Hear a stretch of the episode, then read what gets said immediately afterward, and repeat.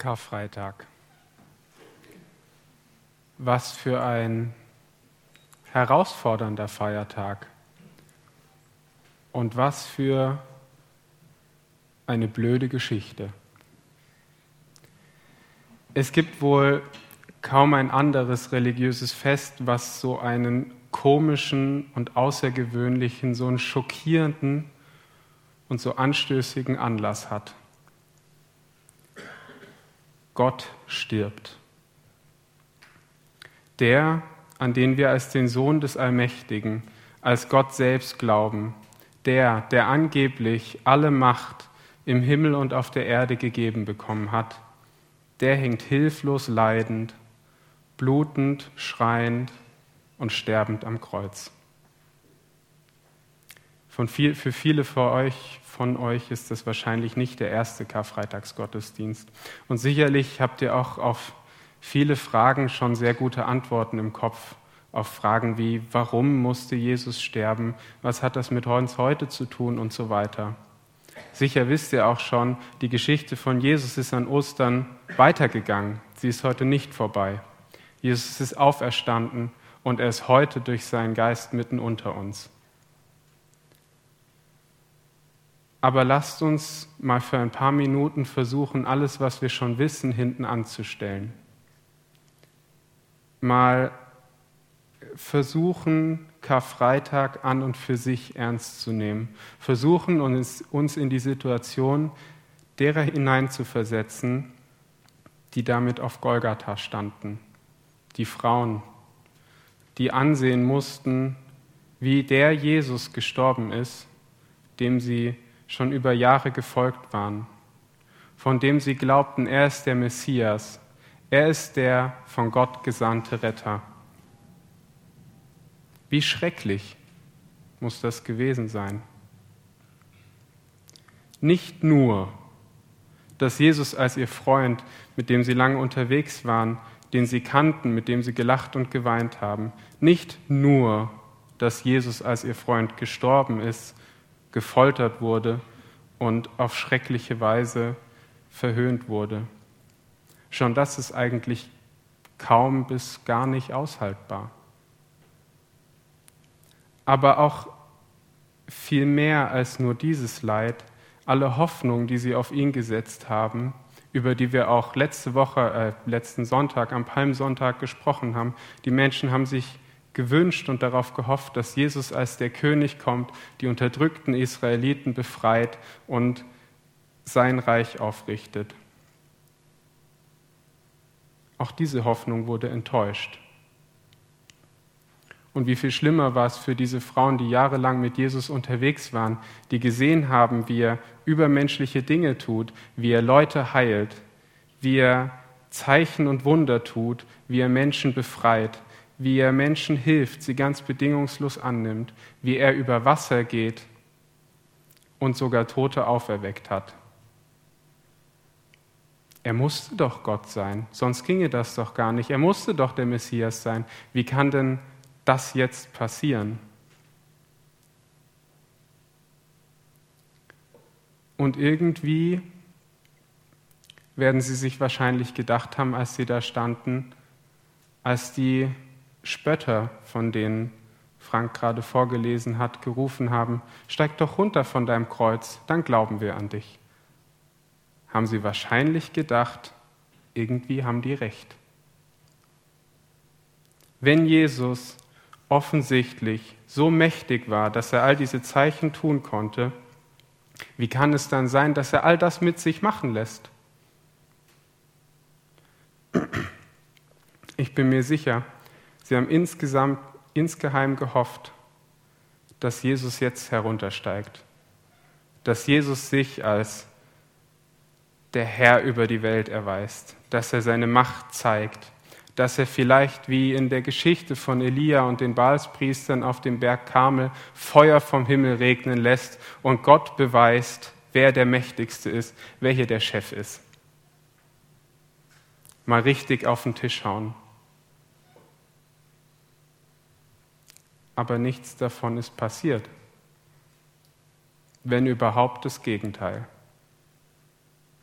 Anstatt dass Jesus seine Macht erweist oder der Vater auf spektakuläre Weise seinen Sohn rettet und die Feinde bestraft, ruft Jesus laut, mein Gott, mein Gott, warum hast du mich verlassen? Anstatt von Macht und Herrlichkeit gibt es auf Golgatha nichts zu sehen als Schwäche, Leid, Einsamkeit und Machtlosigkeit. Jesus schreit laut auf und stirbt. Er ist tot. Und die Geschichte von Jesus von Nazareth, dem Tischler, Prediger, Rabbi und Freund, ist zu Ende. Und der soll Gottes Sohn sein? Wie kann man denn sowas glauben?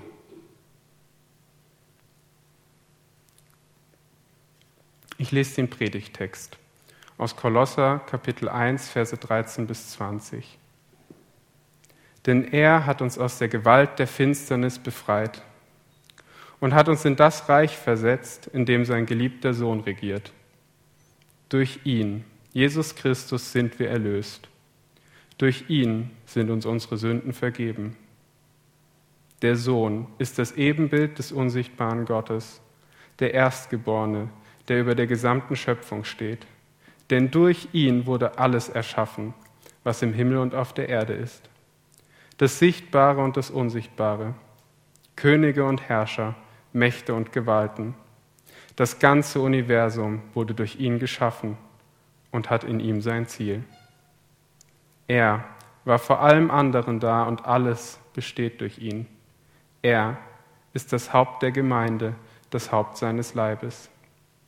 Er ist der Anfang der neuen Schöpfung, der Erste, der von den Toten auferstand, denn nach Gottes Plan soll er in allem den ersten Platz einnehmen.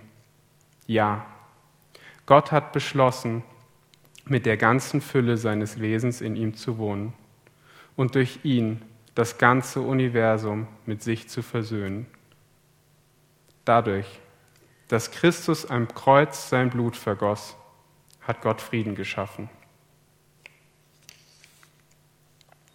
Jesus, das Ebenbild Gottes, der über der ganzen Schöpfung steht, Jesus, durch den alles geschaffen wurde und in dem die ganze Fülle des Wesens Gottes lebt. Jesus, der das Ziel des ganzen Universums ist. Wie passt dieser Jesus zu dem Jesus, der da so machtlos und verlassen am Kreuz hängt und stirbt?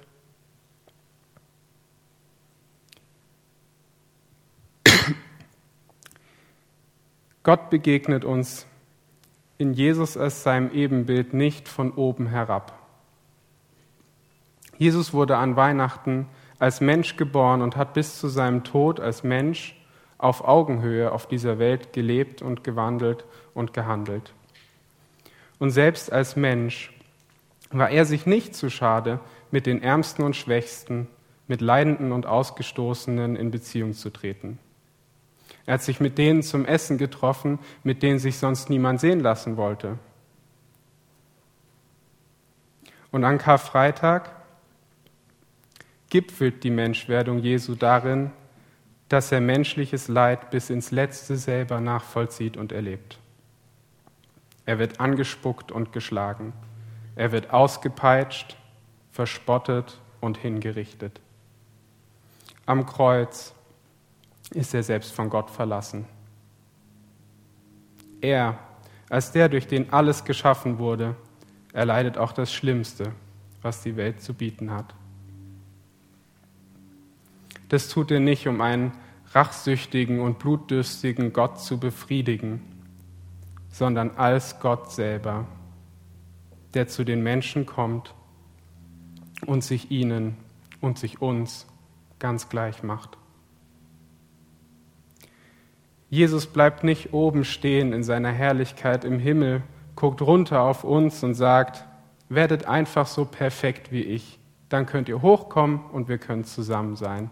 Nein, Jesus geht runter bis ins allertiefste Leid um dir in die Augen zu schauen und zu sagen, hab keine Angst, ich bin da, ich bin für dich da, ich weiß, wie es dir geht. Und ich kenne dein Leid, ich kenne es sogar aus erster Hand. Paulus schreibt den Brief, aus dem der Text kommt, ähm, an die Gemeinde in Kolossä, während er selbst im Gefängnis sitzt und leidet. Trotzdem, dass er gerade wahrscheinlich an einem Tiefpunkt ist, macht er die bemerkenswerte Aussage, dass durch Jesus alles im Himmel und auf der Erde geschaffen wurde, Sichtbares und Unsichtbares, Könige und Herrscher, Mächte und Gewalten. Alles wurde durch Jesus geschaffen. Das Schöne in der Schöpfung, die Natur, der Frühling, Blumen, Blühen, gutes Essen, Liebe, Freundschaft, Sonnenuntergänge und so viel mehr. Aber auch Könige und Herrscher, Mächte und Gewalten. Auch alles und alle, die für so viel Leid in dieser Welt verantwortlich sind, wurden von Jesus, durch Jesus geschaffen. Und oft stehen wir Leid so machtlos gegenüber, im Kleinen wie im Großen. Es gibt so viel, was wir nicht verstehen oder verändern können. Es braucht nur einen Sekundenbruchteil der Unaufmerksamkeit oder manchmal auch einfach nur Pech, um in einen Autounfall verwickelt zu werden, der katastrophale und lebensverändernde, vielleicht auch lebenskostende Folgen für Beteiligte, aber genauso auch für ihre Angehörigen und Freunde hat. Eine unvorhersehbare Krankheit kann Lebensträume im Nu vernichten und von heute auf morgen ganze Familien auf den Kopf stellen. Naturkatastrophen, Kriege, eine Pandemie können ganze Gesellschaften verändern.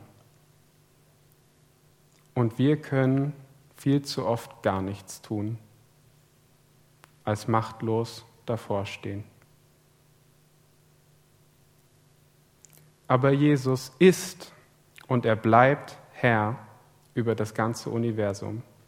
Er ist der Herr über alles Schöne und Gute. Und wir dürfen in unserer Freude dankbar auf ihn schauen. Und genauso ist und bleibt er auch Herr über alles Leid. Und so wie der Text im Kolosserbrief das beschreibt und wie wir es an Ostern feiern, hat Jesus über den Tod und die Finsternis gesiegt. Jesus ist nicht machtlos am Kreuz hängen geblieben, er ist von den Toten auferstanden und so hat Gott seine Macht erwiesen. Und wie viel mächtiger hat Gott sich dadurch gezeigt, dass er das Leid bis zum Schluss ertragen hat, bis ins Letzte und mit seiner Auferstehung es ganz überwunden hat. Wie viel mächtiger ist das, als wenn er dem Leid ausgewichen wäre, indem er gewaltsam vom Kreuz runtersteigt und seine Feinde vernichtet. Dadurch, dass Christus am Kreuz sein Blut vergoss, hat Gott Frieden geschaffen, schreibt Paulus. Jesus ist ans Kreuz gegangen, um den Tod ein Ende zu setzen, indem er selbst ihn für uns überwindet. Und trotzdem erleben wir weiter so viel Leid in unserer Welt. Und obwohl wir in einigen Fällen, Gott sei Dank, sehen dürfen und erleben dürfen, dass Gott Wunder tut, dass er Heilung schenkt, dass er Vergebung und Versöhnung nach einem Streit schenkt, so müssen wir doch in anderen Fällen ertragen, dass es manchmal selbst nach Jahren von Gebet und Flehen um Gesundheit und Heilung keine Änderung eintritt und die Person stirbt. Wir müssen erleben und ertragen, wie Beziehungen unter Freunden oder in Familien so kaputt gehen, dass man nicht mehr miteinander reden kann und dass Versöhnung ausbleibt. Wir sehen einen schrecklichen Krieg in der Ukraine. Wir sehen das Leid und die Zerstörung. Wir sehen grausame und brutale Unterdrückung von Protesten im Iran und so viel mehr Leid auf dieser Welt. Und manchmal wirkt es fast zynisch zu sagen, dass Jesus darüber Herr ist. Viel zu oft gibt es keine einfachen Lösungen. Viel zu oft gibt es nichts, was wir tun können. Und das wenige, was wir tun können, ist eher wie ein Tropfen auf dem heißen Stein. Im Angesicht von so viel Leid zu glauben, dass Jesus Christus Herr über das Leid ist und den Tod selbst überwunden hat, ist nicht einfach. Es ist unglaublich herausfordernd und es heißt immer, trotzdem zu glauben. Paulus tut das. Er hält an seinem Glauben im Gefängnis fest und er findet darin Halt.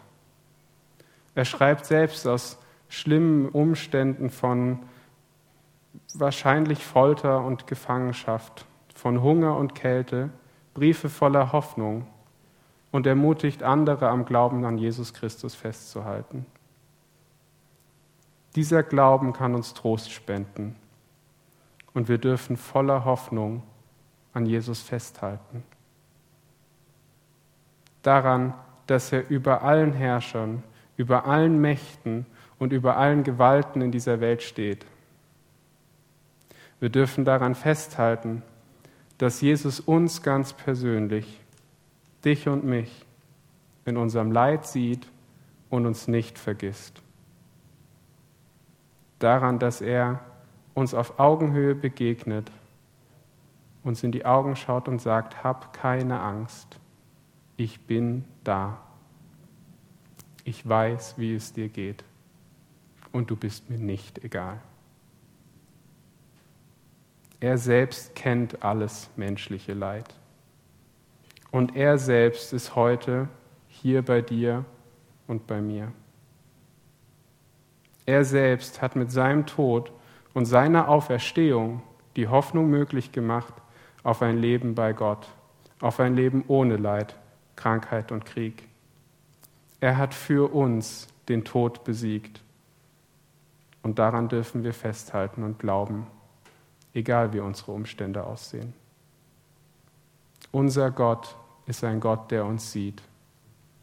Und unser Gott ist ein Gott, der mitleidet. Karfreitag ernst zu nehmen, heißt das Leid dieser Welt ernst zu nehmen. Es heißt aber auch, Jesus Christus als den Herrn dieser Welt ernst zu nehmen durch den alles geschaffen wurde und der den Tod selbst auf sich genommen hat und ihn für uns überwunden hat. Karfreitag ernst zu nehmen, fordert uns heraus, Glauben zu wagen. Glauben daran, dass Gott uns seinen Frieden schenkt, der alle Vernunft übersteigt und unsere Herzen und Sinne in Jesus Christus bewahrt auch wenn unsere Umstände völlig anders aussehen. Ein Glauben, der durch alles Leid hindurch trotzdem tragen kann. Dieser Glauben ist ein Geschenk Gottes. Und dieser Glauben gibt uns Kraft, trotzdem zu beten, wenn wir unvorstellbarem Leid gegenüberstehen und völlig machtlos sind. Zu dem zu beten, der alles in der Hand hat, der Herr über alles Leid ist und der es überwunden hat. Dieser Glaube gibt uns die Kraft, trotzdem zu hoffen, dass Gott Veränderung, Versöhnung und Frieden in dieser Welt schenkt. Als Vorgeschmack auf den unüberbietbaren Frieden, den wir in der neuen Schöpfung erwarten dürfen, zu der Jesus mit seinem Tod am Kreuz den Weg für uns freigemacht hat. Lasst uns auf diesem Weg gemeinsam gehen. Es ist ein wunderbares Geschenk, dass wir als Gemeinde Jesu nicht alleine glauben müssen. Lasst uns gemeinsam glauben und füreinander glauben. Lasst uns füreinander beten und gemeinsam beten. Und lasst uns besonders auch für die da sein, die gerade nichts anderes mehr sagen können als, mein Gott, mein Gott, warum hast du mich verlassen?